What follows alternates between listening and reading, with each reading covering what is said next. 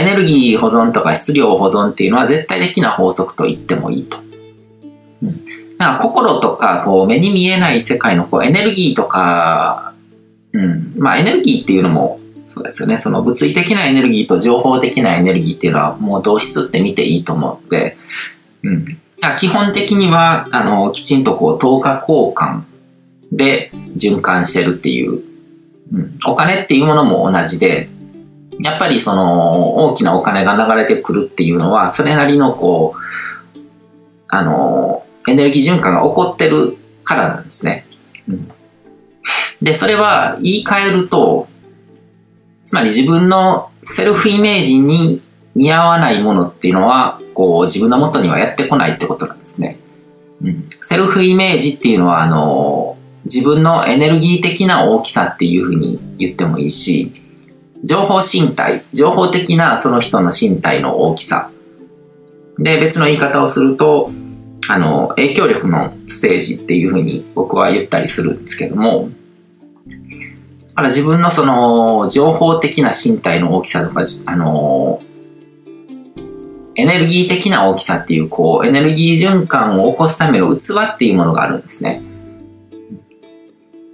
だから、例えばビジネスが上手くなって知識をつけて実際にこう実践していって、で、世の中で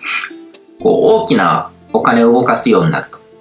自分を介して大きなこうお金とか価値とかがこう動くような存在になる。そうなったら、100万円とか1000万円とかのお金っていうのは普通に引き寄せられるんですね。普段から、あの、100万円とかで1000万円単位の、こう、お金を動かすような存在になってれば、100万、1000万のお金っていうのは普通にこう、流れてくるような。でもそういう存在になってないのに、宝くじ的なラッキーで大きなお金が突然降ってくるみたいなことは、あの、まず起こらない。偶発的なこと以外では起こらない。で、偶発的な要素っていうのは、運っていうのともまた違うんですね。運っていうのは、あのー、正確に言えば実力で自分で高めていくことができると。うん、運のいい人っていうのは、ちゃんとその必然性のあることをやってるから、自分のもとに幸運が流れ込んでくるような存在になってると。それも影響力のステージとかセルフイメージとかに関わってるんですけども、そういうのを飛び越えて、本当になんかこう偶発的に起こるようなこととかで宝くじが当たったりとかそういうの、ことが起こることもあるけども、でもそれは運の力っていうよりは、あの、本当に偶発的なものですね。運っていうのはもうセルフイメージとか徳っていう、あの、徳を積むとかの徳ですね。そういう概念に関わってるので、だからそこは自分でこう、ロジックの通りにこう、いろいろ積み重ねていけば運は高めることができる。で、あのー、そういう偶発的なものっていうのは運じゃないっていう証拠に、宝くじとかで急に大きなお金が入ってくると、ほぼ間違いなく人生の歯車が狂っちゃうんですね。で、これで、あの、いろいろデータが出てるから、こう、調べてみるとわかると思うんですけども、もう9割方の人っていうのは、こう、破産しちゃってるんですね。宝くじで急に大金が入ってきた。でそれはなんでかっていうと、あの、自分の器が出来上がってないのに急に大きなものが入ってくるからですね。うん、だからビジネスとか投資とかでも突発的な要因で自分の実力以上とか器以上の大きなお金が入ってくることが起こったりするとそれもほぼ間違いなく運気が乱れちゃうんですね。うん、全部こう自分を中心にこう自分の身体、情報身体の大きさとかエネルギーをこう循環させる器に応じてそういう循環を起こしてるのに、そこに、あの、そそれだけ大きなエネルギーを循環させる器ができてないところに突然大きなエネルギーが流れ込むと、下手をするともう器が壊れちゃうっていうことも起こるわけですよね。うん。で、自分の実力でこう回してるわけじゃないのに、こう、ぐっと大きな流れが入ってくるから、舵取りができなくなると。うん、もうこう、勝手に突き動かされて、で、止まることもできずに、なんか転げ落ちてくみたいなことが起こっちゃったりするわけですね。うん。だからこのエネルギー保存の法則とか、こう、等価交換の法則っていうのを、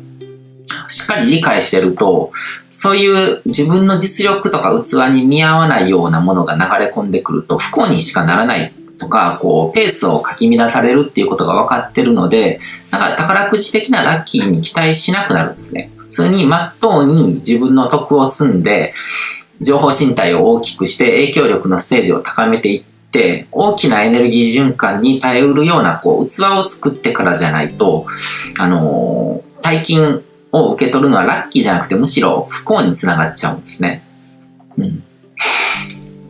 で、これは世の中を本当にこう観察してると分かってきますね。うん。なんかこうステージが低い人ほど、あの、宝くじ的なラッキーに期待しちゃうところがあるんですけども、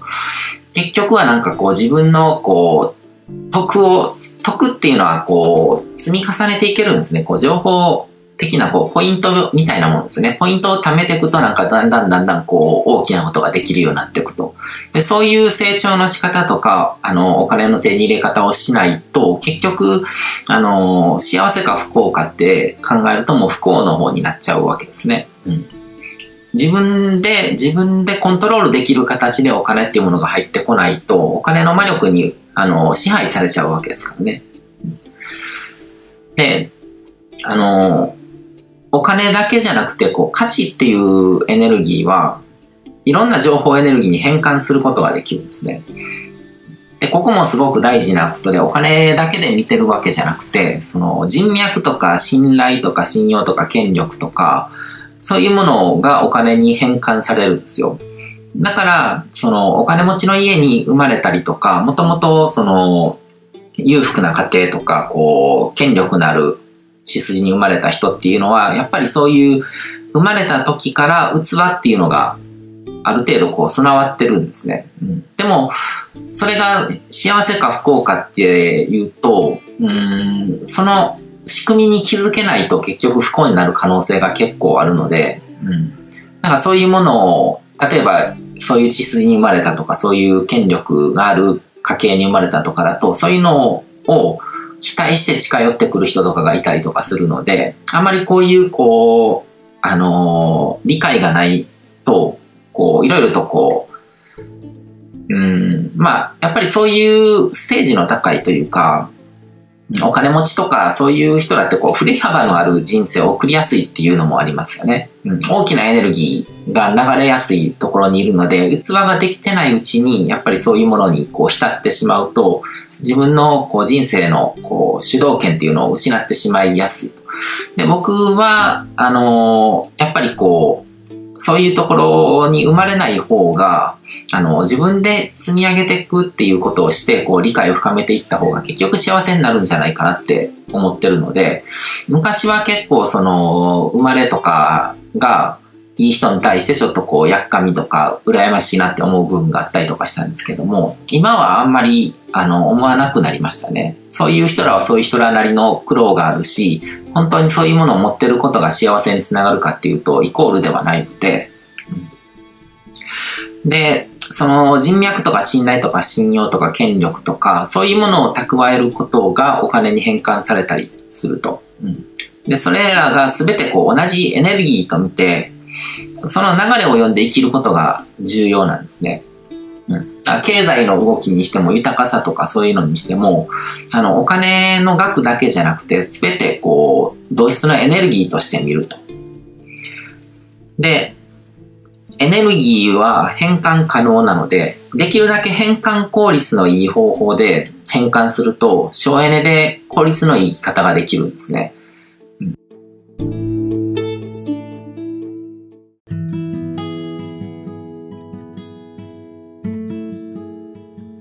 今回も最後まで聞いていただいてどうもありがとうございます。チャンネルの説明ページの方に僕が提供している悟り式コーチングの最初の2ヶ月分を無料で受講できる案内があります。